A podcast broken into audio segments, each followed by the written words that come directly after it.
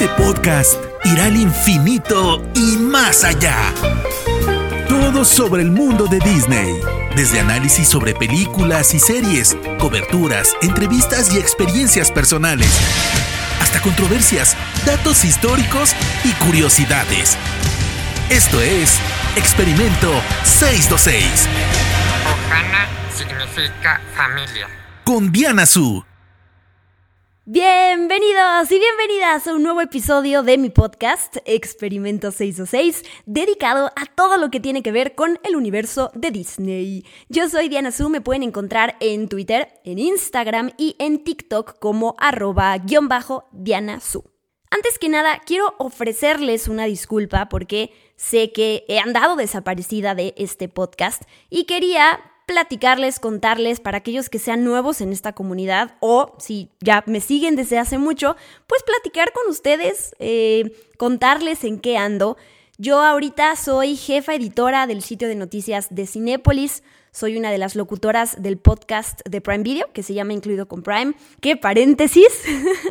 si todavía no me escuchan allá, por favor suscríbanse. Es un podcast que sale todos los jueves en todas las plataformas, o sea, Spotify, en Amazon Music, en Apple Podcast, la plataforma que más les guste eh, escuchar.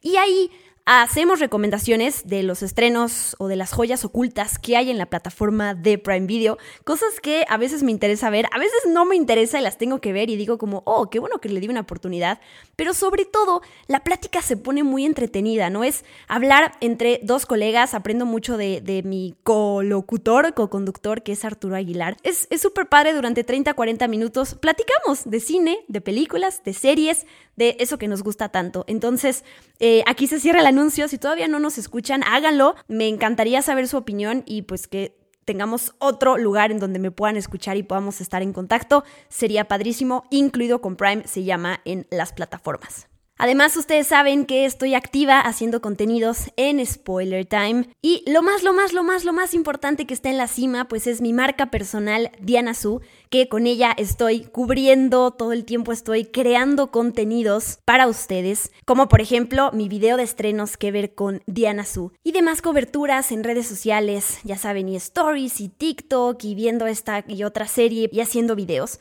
Y la realidad es que hay semanas eh, sobre todo últimamente, que uh, me he saturado de cosas, me encanta, pero no me da la vida para hacer todo. Entonces, pues nada más quería decirles, les cuento esto para que eh, entiendan por qué de repente me desaparezco de algo, pero siempre, siempre, siempre estoy activa creando alguno que otro contenido, ¿no? Así nos podemos mantener en contacto. Eh, sé que a veces es me dicen como, pero ¿por qué no has hecho podcast? ¿Pero por qué no has hecho tu video? Les juro que soy la más feliz haciendo eso, pero a veces no puedo con todo y entonces tengo que darle prioridad a ciertas eh, áreas de mis otros trabajos pero de verdad siempre estoy eh, pensando en ustedes y haciendo contenidos e intentando cubrir todo.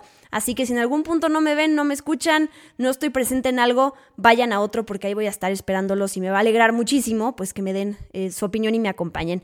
Pero bueno, ya extendí esta explicación y voy a entrar ahora, ahora sí, a platicarles sobre la D23 Expo, este evento del que acabo de regresar hace poquito quienes me siguen en redes sociales habrán visto, sobre todo en Instagram Stories, muchas gracias por seguir mi cobertura, y en Spoiler Time, pues eh, cómo se vive este evento, de qué se trata este evento. Y me llegaron varias preguntas de ustedes queriendo saber, ¿no? ¿Todo mundo puede ir a ese evento? ¿Cuánto cuesta? ¿Cuándo salen a la venta los tickets? Y pues voy a intentar en este podcast, además de hacer el cierre de mi cobertura, responder sus preguntas y si tienen otras dudas, ya saben que yo siempre estoy abierta en redes sociales para platicar por ahí y pues para intentar eh, ayudarlos, informarlos o lo que necesiten de mi lado. Así que comencemos. Lo más importante de explicar de dónde viene el nombre de 23 D viene de Disney y 23 viene de 1923 el año en que Walt Disney funda la compañía de Disney, ¿no? Con su estudio. Entonces, pues si hacen las cuentas, sabrán que el próximo año se cumplen 100 años desde que esto sucedió, 2023. Así que, pues va a haber muchas celebraciones que ya empezaron desde ahorita y bueno, se vienen cosas muy padres. La D23 es el club de fans oficial de Disney que se fundó en 2009, o sea, va a ser relativamente pocos. Y el principal evento de este club de fans pues es la D23 Expo. Hasta ahora se han hecho, esperen, 1, 2, 3, 4, 5, 6, 6, 6 convenciones de la D23, que es en 2009, en 2011, en 2013, en 2015, 2017, 2019 y 2022. No esperen, entonces son 7, contando las que ya se habían hecho más las de este año. Es un evento que como habrán hecho cuentas, se organiza cada dos años, pero por la pandemia pues hubo ahí un eh, gap mucho más grande entre 2019 y 2022. Así que si todo esto sigue su curso, pues la siguiente de 23 debería de ser en 2024, a menos de que algo cambie. La D23 Expo es un evento como la Comic Con, como Star Wars Celebration, como New York Comic Con. Esta convención, o en este caso por la palabra D23 Expo, reúne en tres días o cuatro días de una semana anuncios, trailers, proyecciones, eventos, actividades, merchandise, en este caso de la compañía de Disney. Y pues como sabemos que Disney posee muchísimas franquicias y estudios como Marvel Studios, como Lucasfilm, como Pixar, como 20th Century Studios y muchas otras, ABC, en fin, son muchísimas. La verdad es que sí da para que tenga su propia expo, que ha crecido desde 2009 por todas estas integraciones que hemos tenido a la compañía desde entonces. La D23 este año, y tengo entendido que varios años, si no es que todos, se lleva a cabo en el centro de convenciones de Anaheim, que está como a unos 40 minutos de Los Ángeles más o menos. Es literal un centro de convenciones, no está dentro de Disney. De hecho, cuando eh, pagas tu boleto para ir eh, cualquier día o los tres días, no te incluye un boleto para los parques. Es algo completamente separado. Digamos, cualquier marca podría rentar el el centro de convenciones para sus eventos, ¿no? Lo que sí es que queda muy cerca de los parques de Disney, entonces, pues la gente que va suele llegar un día antes o se va un día después para ir a los parques o para pasear por Downtown Disney. Yo he ido, ahorita que hacía las cuentas para el podcast, qué padre, he tenido la oportunidad de ir cuatro veces a la D23, siempre en diferentes circunstancias. La primera fue en 2015, si no mal recuerdo, cuando yo apenas había entrado a trabajar a Cine Premier. Me enviaron, no entré a los paneles que hubo en ese año, porque fui específicamente a entrevistar, me acuerdo perfecto, a Daisy Ridley y a John Boyega, que recién iban a presentar Star Wars, El despertar de la fuerza. Entonces tuve oportunidad de entrevistarlos y después hice un artículo para la revista de Cine Premier, que salieron varias portadas, por cierto, no sé si alguno de ustedes eh, las tenga. Dos años después, en 2017, ahora sí volví para hacer una cobertura completita del evento para Cine Premier. En 2019 volví y este año volví eh, como parte de Spoiler Time para hacer cosas para Diana Su en conjunto con Spoiler Time, con Rana Funk. Y pues ahí sí fue de nosotros movernos y conseguir las entradas y los hoteles, eh, el hotel, perdón, y em, pues el avión. Vamos bien, vamos bien. Espero estar cubriendo todas sus, sus preguntas y puntos. Ahora, ¿todos pueden y todos podemos ir a la D23? La respuesta es sí. Yo las veces que he ido, he ido como prensa. Es decir, tengo unos accesos diferentes a los paneles, el gafete que tengo para justo poder cubrir para ustedes desde el, tipo de contenidos que hice, como por ejemplo este año. Pero todas las personas pueden comprar su ticket. No importa si no pertenecen al club de fans de la D23. Em, entiendo que si estás ahí tienes un descuento y te regalan cosas, pero cualquier persona, cualquier persona puede comprar su boleto. Estuve investigando y para que sepan, este año, por ejemplo, que la D23 fue en septiembre, los boletos se abrieron al público a finales de enero. Si ustedes compran el boleto para un día, de esos tres días que se llevó a cabo la convención, viernes, sábado y domingo. Un día cuesta para un adulto 99 dólares, que digamos que es como unos 2 mil pesos para redondear. Y para los niños cuesta 79 dólares, que son más o menos 1.600 pesos. Ustedes también pueden adquirir el boleto para los tres días, que cuesta 279 dólares para un adulto, es decir, más o menos 5.580 pesos, y para niños son 209 dólares los, los tres días. Entonces, la diferencia de, de, yo hice las cuentas para ustedes, la diferencia de comprar un ticket por separado para cada uno de los días, con comprar un ticket que trae los tres días ya incluidos, es como de 400 pesos, más o menos. Entonces tampoco es que haya mucha diferencia en adquirirlos por separado y en adquirirlos em, en paquete, pero bueno, siempre, siempre es necesario y más cuando ahorras para este tipo de viajes, pues ahorrar lo más que se pueda. Y de hecho esos tickets que, que tú compras para los tres días, se agotaron rápidamente, o sea, los boletos salieron a la venta el 20 de enero de este año y por ahí del 29, 30 me acuerdo que ya salían los, las notas en los medios de, uy, ya se terminaron los boletos para los tres días. Estando allá, si ustedes ya tienen su boleto, pues obviamente hay que ahorrar para comprar los boletos de avión, hay que ahorrar para comprar el hospedaje, que ahí hay varios hoteles que están como, yo me quedé en uno que estaba como a ocho minutos caminando, no siquiera, como a cinco minutos caminando al centro de convenciones y la verdad es que sale bastante bien, hay que planear con anticipación, entre más anticipación pues mejor sale todo. Y lo que sí es que para entrar a los paneles, la D23 Expo está dividida en varios escenarios que están en el centro de convenciones, Aquí, como los llama Disney, es el Hall D23, que equivale al Hall H en Comic Con, que es el, el área, el escenario más grande que cabrán unas, no sé, 6.000 personas.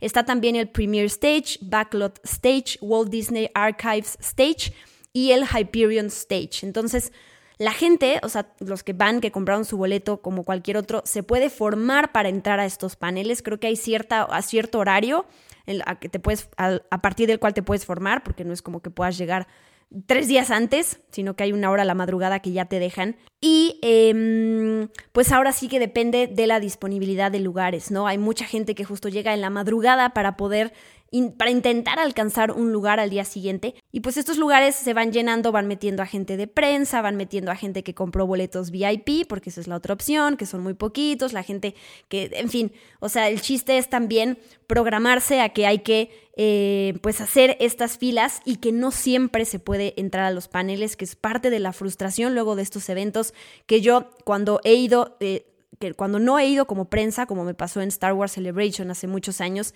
me acuerdo que con, quienes iban me decía, no te vayas a frustrar si no llegas a entrar. Em, siempre hay actividades que hacer, también hay que sacrificar, hay que elegir, no, híjole, quiero ir a esto más que a otro.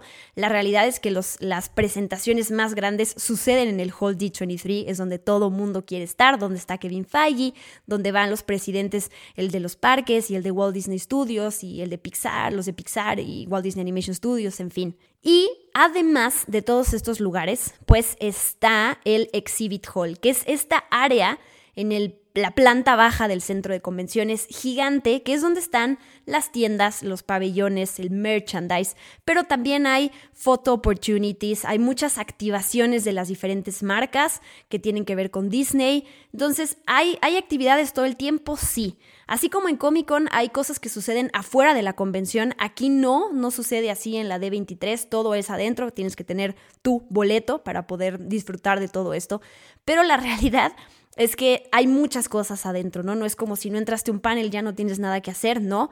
Yo sí recomiendo algún día en la vida que tengan la oportunidad de poder ir a cualquiera de estas convenciones. Es lo máximo.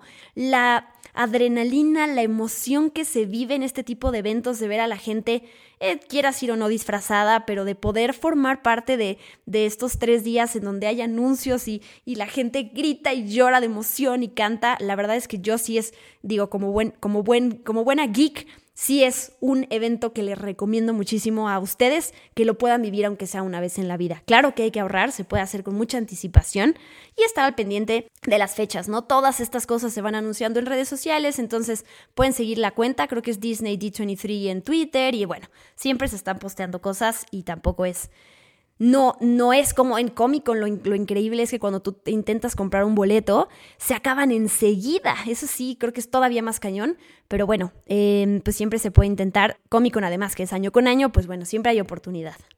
Este año fue especial porque como ya les adelanté, en 2023, pues la compañía de Disney está celebrando 100 años. Entonces, pusieron ahí enfrente al centro de convenciones, que seguro habrán visto las fotos, un letrero gigante que decía A Hundred Years, que además le están llamando Hundred Years of Wonder. Salió este nuevo logo que va a acompañar a las películas en donde está el número 100. Y pues todas las presentaciones los paneles, perdón, siempre incluían un video en donde se hacía, se hablaba un poquito de esta celebración. Voy a empezar a describirles los paneles a los que yo pude entrar. Este año había, eh, bueno, eran más, pero yo pude entrar a cuatro paneles en este Hall D23. El primero se llamaba Disney Legends Awards, los otros dos eh, se llamaban, tenían que ver con las presentaciones de los estudios, que incluye que forman parte de la compañía de Disney. Y el cuarto al que entré, pues fueron noticias de lo que podemos esperar de los parques, de los productos, de los cruceros, en fin. Habrán visto que hubo transmisiones en vivo de los paneles y, sí, la realidad es que casi cada noticia que se anuncia en los paneles está automáticamente disponible en redes sociales para todo el mundo.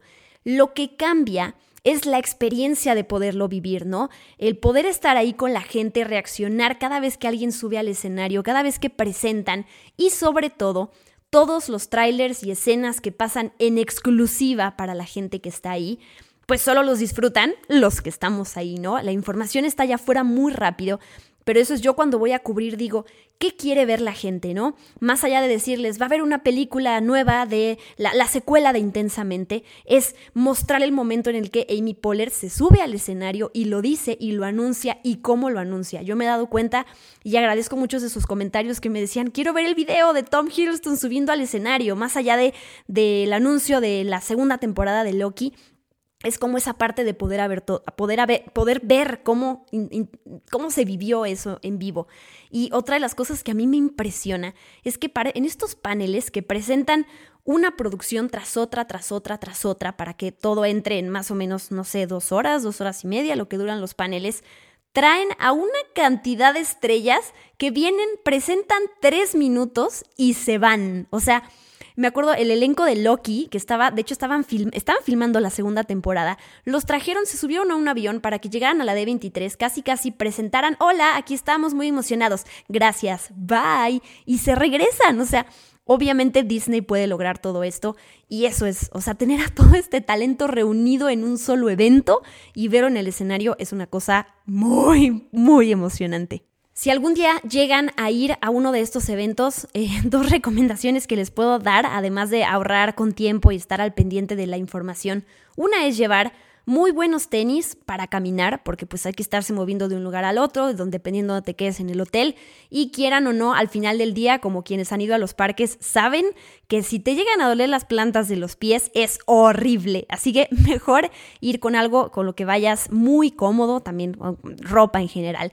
Y la otra es estarse alimentando, porque uno quiere entrar a los paneles, quiere hacer de todo y pues se pasa el día y a veces a uno se le olvida andar tomando agua o estar comiendo. Entonces a mí me pasaba en las mañanas que, híjole, o sea, no, entre que me paraba y me arreglaba y tenía que llegar a las 8 de la mañana a, ir a recoger mi boleto, pues ni modo, había ahí un café al lado y era comprarse un bagel, un croissant y vámonos, ¿no? Por lo menos mi cuerpo estaba, estaba eh, recibiendo comida y bebida para poder aguantar en el día y eso es muy importante. Parecerá, es un consejo de mamá, pero sí es muy importante. Les platico sobre el primer panel que eh, Disney Legends Awards Ceremony, que esta es una ceremonia en donde se le da un reconocimiento a cualquier individuo que haya aportado algo extraordinario a la compañía de Disney. Aquí lo más emocionante para todos, para mí por lo menos, pues fue ver a actores, ¿no? Este año le dieron un reconocimiento a todos los actores de Frozen, a Josh Gad, a Jonathan Groff, a Kristen Bell, a Idina Menzel, eh, Patrick Dempsey, eh, a Ellen Pompeo, ahí también por su trabajo, bueno, en varias producciones, ella en específico, pues por Grace Anatomy, pero también se premia a, no sé, a em, los Imagineers, varias personas que están detrás, en este caso de, las, de los juegos de las atracciones de los parques de Disney que luego pues nunca vemos, pero a los cuales les agradecemos que hagan las cosas de manera tan real para que estemos inmersos en esto. Entonces, de todo tipo de personas de la compañía, directoras, directores de películas animadas, eh, compositores, presidentes de una o que otra división, incluyendo este año, incluyendo los premiados de este año, bueno, los, los que fueron los que recibieron este premio, hay 304 Disney Legends en este momento en el mundo.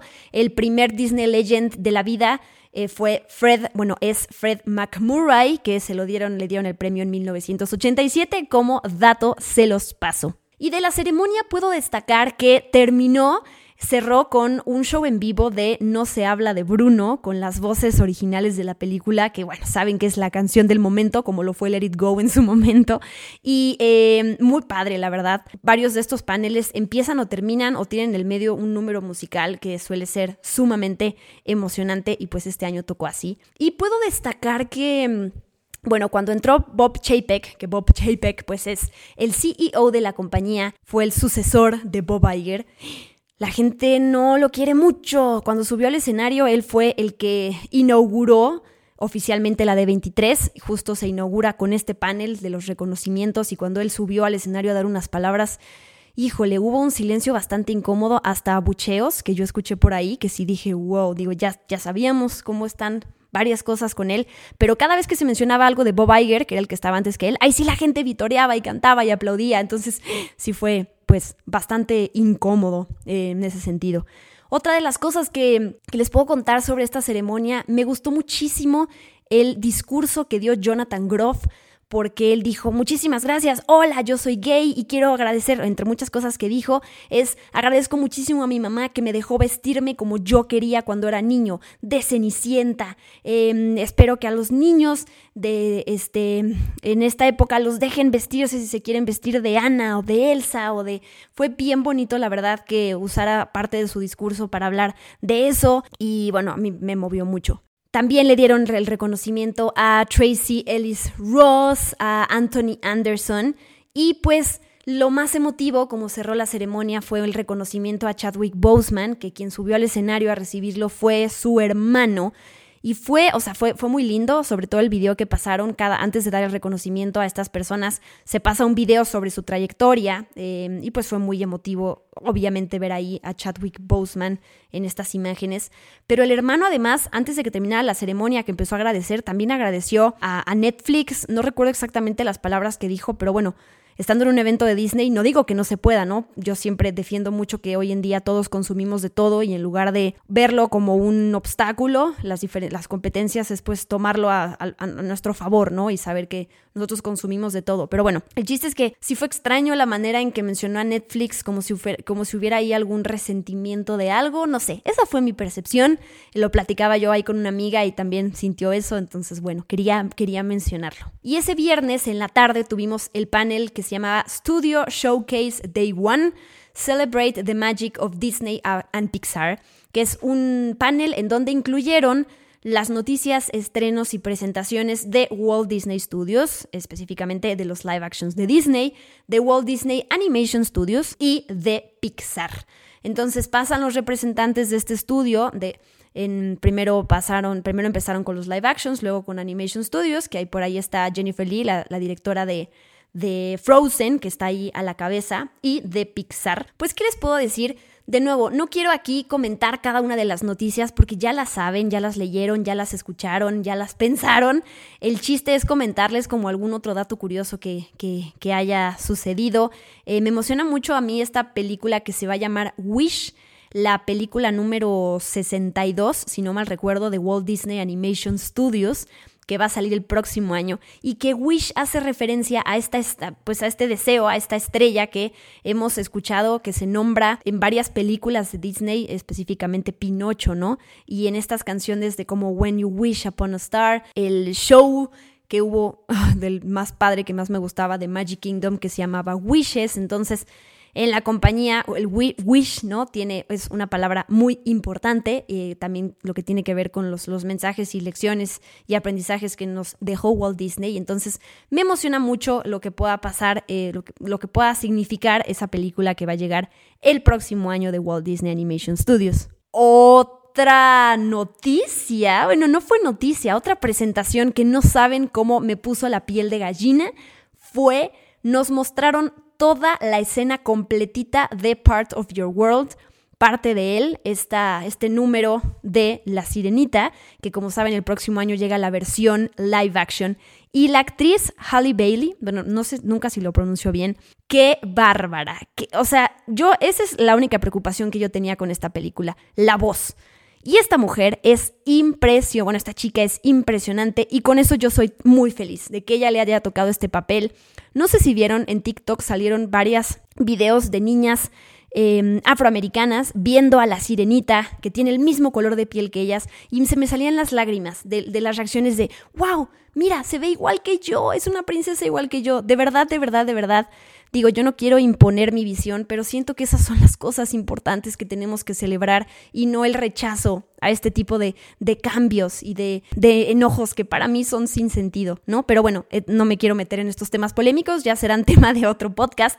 El chiste es que vimos esa escena completa y quizás, es más, preferiría yo hablar del CGI, preferiría yo hablar de, de eh, Flounder, que tiene la voz de Jacob Tremblay, que a mí no me gustó el pez que vi ahí en, el, en la pantalla, porque no, no se ve Flounder, se ve un pez ahí todo eh, completamente diferente, que no sé si todavía no está terminado, ya hablaremos de él en su momento, pero eso fue lo único que no me gustó. Y fuera de eso, pues fue muy padre eh, pues poder ver esa escena. Como saben, después salió el teaser trailer de esta película y pues nada, fue emocionante.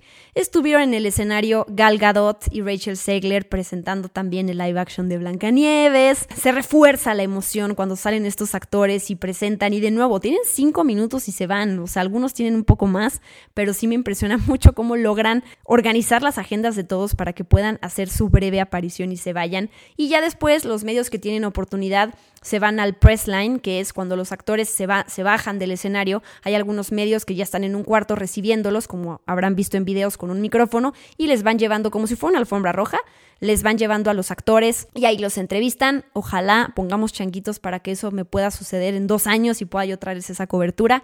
Una vez me tocó, para Cine Premier, me tocó entrevistar a Mark Hamill, me tocó entrevistar a Ryan Johnson en, una de esos, en uno de esos press lines, precisamente en, creo que en la convención de Star Wars. Entonces, ojalá, ojalá que se vuelva a dar para poderles traer todo eso. Algo importante que me gusta de estos paneles, la verdad, es que en varios, cuando terminan, te dan un regalo súper exclusivo. En el panel de Disney Legends Awards nos dieron un pin de Mickey Mouse que de 100 años, que es un pin que solo se puede conseguir si fuiste al panel. En el panel de Animation nos dieron unos pósters, bueno, el, el de Showcase Day One, unos pósters de Pixar.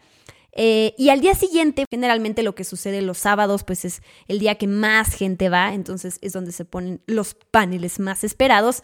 Y ese día fue el de Marvel Studios en conjunto con Lucasfilm y 20th Century Studios. Todo empezó con Kathleen Kennedy ahí presentando eh, The Willow, de la serie de Willow, que oigan, yo no he visto la película original de Willow ahí con Warwick Davis, tengo la tarea para poder ver la serie. Después fue todo lo de Star Wars. Eh, tener, eso fue padrísimo. Tener ahí al elenco de The Mandalorian, eh, que además de Mandalorian es esta primera serie del universo de Star Wars de Disney Plus que se anunció aquel entonces, creo que justo en 2019, y ahora volver con el éxito que significa The Mandalorian y tener ahí a Pedro Pascal, eh, tener ahí a Giancarlo Esposito, fue bien padre.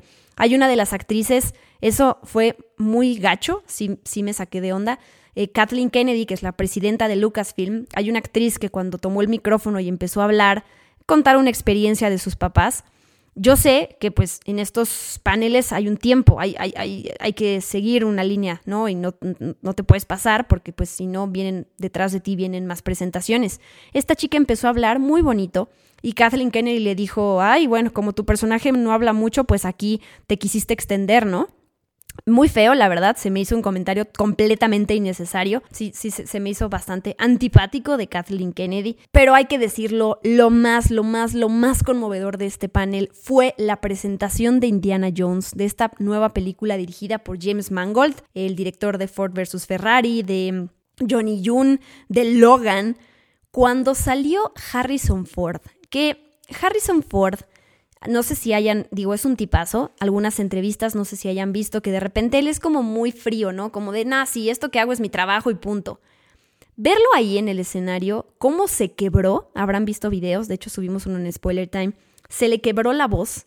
De hecho, casi casi se despide de nosotros ahí, dijo, o sea, todo el mundo le dijo, le gritó no cuando dijo, no sé si esta sea mi última eh, cómo volteó con ojos de amor a Phoebe Waller-Bridge, la actriz de, de Fleabag, que es una de sus coprotagonistas en la película, que me emociona muchísimo. Yo creo que le, pegó todo a él en el escenario, ¿no? Tener tanta gente enfrente, no sé cuánto tiempo, no, hace cuánto tiempo no estaba, no vivía algo así. Cómo le cayó el 20 de los años, de su trayectoria, de su experiencia. Fue muy, muy conmovedor haber vivido eso en vivo. Muy padre y muy fuerte, la verdad, para él, para nosotros, pero sobre todo para él, ¿no? No sé qué pasó por su cabeza, pero esa sí fue algo que agradezco muchísimo haber estado ahí porque, bueno, Harrison Ford, oigan, leyenda Harrison Ford, entonces fue, fue muy padre haber vivido eso.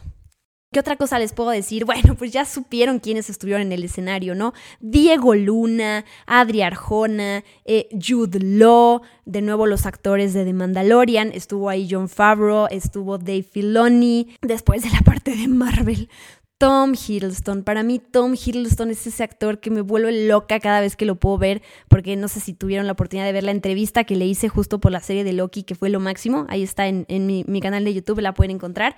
Eh, uy, entonces verlo ahí, que además es una de mis series favoritas de Marvel Studios, me emocionó mucho. Gael García Bernal eh, presentando este especial de terror que va a llegar, dirigido por Michael Giacchino de Werewolf, que bueno, Michael Giacchino saben que es un compositor y aquí debuta como director, tengo mucha expectativa de eso. Em, de Marvel Studios, tener ahí el elenco de Black Panther Wakanda Forever, a Tenoch Huerta, o sea, varios representantes ahí de México, fue muy, muy emocionante verlos y espero que eso crezca.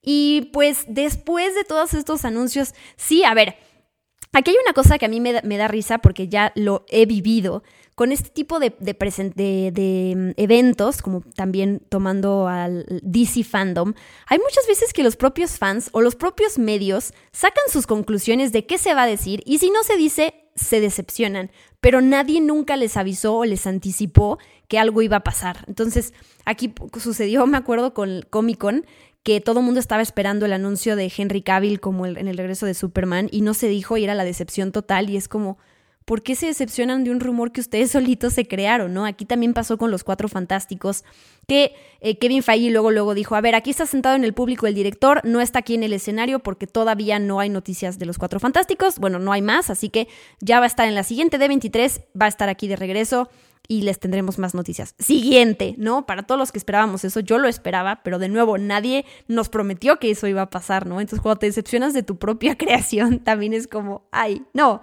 No, no, no, no, no, no hay que hacer eso, solo pues disfrutar lo que, lo que sucede. Después de estos dos eh, estudios, pues llega la presentación de 20th Century Studios, que solo fue Avatar, eh, El Camino del Agua, que bueno, o sea, está perfecto, pero sí fue raro que fue como todos presentaron varias producciones y cuando llegamos al último, sí fue eh, pues nada más una que wow, o sea, en ese momento eh, James Cameron estaba conectado creo que desde Australia o Nueva Zelanda, no, no pudo estar ahí, y de repente nos dijo, ok, les, voy a, les vamos a pasar lentes 3D a todos. Yo dije, ¿cómo nos van a pasar tres lentes 3D en un minuto? Pues lo lograron. La gente pasó al, lado de, de, nuestras filas con unas cajas con lentes, cada quien agarró el suyo, se lo puso y sí me impresionó esa logística.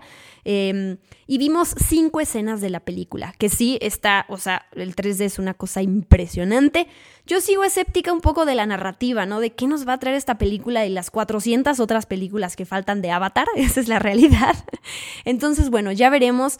Pero bueno, en cuestión de, de, 3D, ahí sí no tengo nada que reclamarle porque sí es una cosa impresionante. Pero ¿qué tiene para contarnos Avatar a nivel narrativo? Pues ya veremos, ya veremos pronto cuando llegue esa película me emocionan estas noticias, de nuevo vivirlo ahí es muy padre, pero sí, después de, las, siempre los, los, que presentaban al último ya también se llevaban pues el cansancio de la gente, ¿no? Porque si hay un punto en donde es como, wow, ya fue demasiado anuncio, déjame respirarlo y pues bueno, es, es algo que pasa normal, ¿no? No porque te aburra lo que te están diciendo, sino es porque hubo un punto en donde fue como de, wow, ya llevamos un montón de tiempo aquí y pues eso. Ese día, el sábado, que justo es el único panel que había, bueno, en la mañana, había otro después en la tarde, pero yo ya no quise buscar boleto para eso porque yo quería disfrutar el Exhibition Hall. Les digo, esta área en donde están las photo opportunities, el merchandise, porque si no, pues se acaba el evento. El, todos los días empezaba, uh, creo que a las 9 de la mañana y a las 7 de la noche cerraba. Entonces, los paneles de la tarde, si tú entrabas, ya no había manera después de poder disfrutar todo ese, esa área y pues sí hay mucho que ver. Exhibiciones del vestuario de Lucasfilm. Siempre hay un área ahí dedicada a Pixar en donde ponen algunas eh, estatuas y muñecos y de repente regalan pelotas, que de hecho les traje una que luego debería de sortear para dárselas. En este caso también había una eh, exhibición por los 100 años justo de la compañía que se llama 100 Years of Wonder, que es algo que creo que se va a abrir al público en algún momento. Y pues había ahí vestuario y props y muchas cosas de, pues, de legado, ¿no? Había cosas de Tron, había cosas de la mansión embrujada, de Mary Poppins la historia de la compañía, ¿no? Desde Blancanieves hasta las películas de ahora. la verdad es que sí, uno, uno invierte mucho tiempo y es muy padre en el Exhibition Hall. Hay una sección de autógrafos para quienes ya llevan alguna reservación con algún artista, en fin. Un par de cositas más que tengo para contarles. No, la de 23, no la de este año, sino hace tres años, en 2019, me tocó ver un panel en donde Alan Menken eh, tocó, interpretó en vivo sus éxitos, ¿no? Pasó por todas sus películas, imagínense, y tocó entonces todos los clásicos que él ha compuesto para las películas de Disney. Fue bien padre. otra cosa que se me viene a la mente que les puedo contar, fue raro este año porque Marvel había dejado de ir a Comic Con porque pues tenían su propia convención, la D23. Entonces, este año que fue a Comic Con también se juntaron muchísimas, muchísimas estudios, muchísimos estudios que antes no habían, más bien habían dejado de ir. La de, la, Warner pues ya estaba DC Fandom, que este año ya no va a haber. Entonces, porque hay gente que me pregunta, ¿qué prefieres, la de 23 o Comic Con? Yo soy fan de Disney, lo saben. Eh, pero Comic Con este año yo también siento que fueron muchos, muchos anuncios y estudios que se quisieron juntar. Kevin Feige hace mucho que no iba a Marvel, digo a Comic Con y eh, de hecho ya dijo que va a regresar el próximo año. Entonces, eso es padre porque digo, entiendo la exclusividad, pero si los estudios hacen sus propias convenciones, pues dejan de ir a cómico, ¿no? Entonces, creo que fue padre este año que estuviéramos todo eso y ojalá sigan siendo, porque además Marvel tuvo oportunidad de presentar sus propias cosas en la D23. Vimos ahí unos trailers padrísimos de lo que viene y que hay gente que me dice, oye, pero ¿por qué se tardan tanto en sacar los trailers si ya están terminados para la D23 o para la Comic Con? Pues es estrategia de marketing. No, no tengo una respuesta exacta que darles. Quizás se trate también como de esta mm, parte exclusiva de ustedes que están aquí, lo van a poder disfrutar antes que el mundo. Quizás hay cosas que no estén terminadas al 100% y ellos tendrán su calendario y su agenda de cuándo lanzan un teaser, un trailer, un póster. O sea, sé que lo tienen muy armado y no es cuestión de malicia, sino es cuestión de ok, si tenemos un estreno tal fecha, hay cuál es el, seguimiento, la vida que hay que darle a toda la promoción de la película, cuántos materiales podemos sacar y ellos sabrán en, en qué momento intercalar todo eso que tienen para la gente, ¿no? Pues bueno, esa es mi cobertura en podcast de la D23 Expo de este año. Agradecerles otra vez por acompañarme aquí, por acompañarme por redes sociales, en donde sea, para escucharme, porque me dan ganas de, contarles, me emocionan más saber que hay mucha gente que, me escribe y me dice, híjoles, yo no he podido viajar o yo no puedo, pero me encanta que tú nos lo puedas traer. De verdad es que por eso lo hago más que nada. Me hace muy feliz poderles traer estas cosas a ustedes y además lo disfruto, ¿no? Digo, ya ganamos todos en ese sentido. Pero bueno, muchísimas gracias por escuchar este podcast. Les, agradez les, agradeceré, les agradeceré muchísimo si lo comparten o si me quieren escribir o cualquier otra duda. Y pues aquí estaré próximamente con más contenidos para ustedes.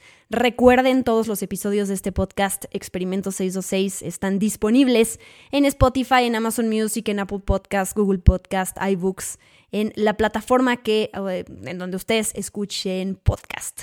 Yo soy Diana Su, arroba guion bajo Diana Su, y me despido. Bye bye.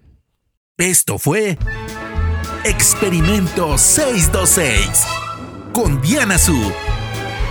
Gracias por acompañarnos.